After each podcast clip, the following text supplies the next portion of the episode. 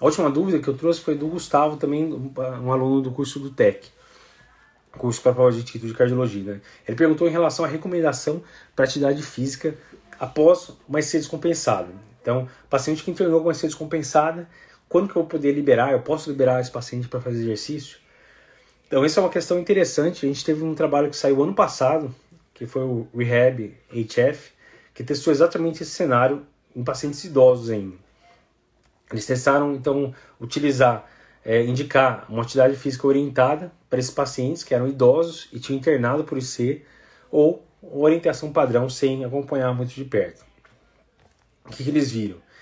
Era um estudo que não, não era um estudo tão grande, então não teve poder para mostrar benefício em hospitalização, mortalidade, mas eles mostraram que o grupo que é, foi submetido à atividade física, geralmente 3 a 5 vezes por semana, em torno de 30 minutos por vez, teve uma melhora de capacidade funcional e melhora de qualidade de vida.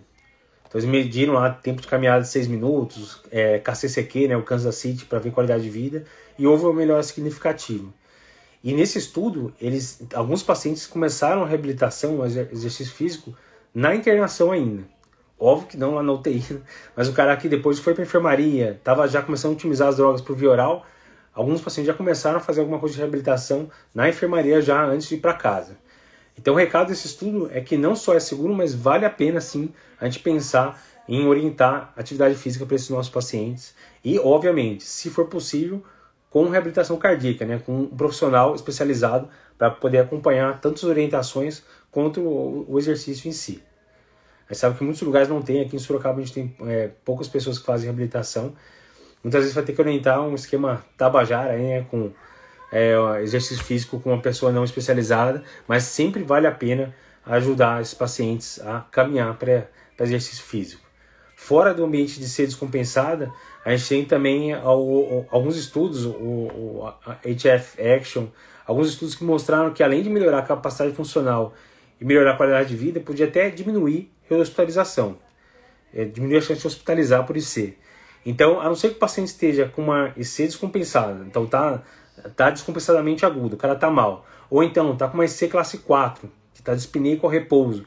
Aí a evidência também é um pouco mais fraca. Mas para os outros pacientes, o cara tem fracionação de 20%, mas o paciente está bem, a gente pode sim considerar orientar exercício físico. Então vale a pena sim, e isso é uma coisa que muita gente esquece.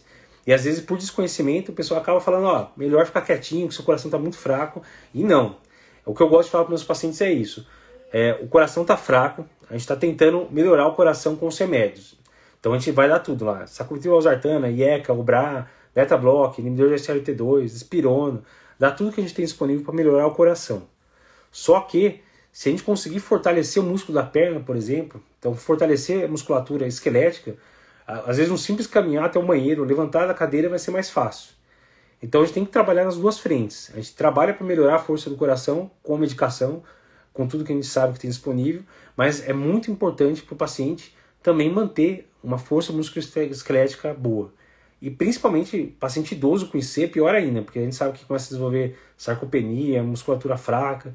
E você vê isso quando você chama o paciente no consultório. Você chama a dona fulana, a paciente não consegue levantar da, da poltrona, tem que alguém ir lá ajudar. Então ela tem sim um grau de fragilidade, ela tem fraqueza muscular e ela pode se beneficiar de fortalecimento de, de musculatura de membros inferiores. Então vale muito a pena a gente indicar isso também, certo? Independente se for no cenário agudo ou no cenário ocúmulo. Então lembre sempre de indicar reabilitação para os pacientes. Beleza? Essa foi a resposta aí para o Gustavo, que foi a última pergunta que eu trouxe para vocês.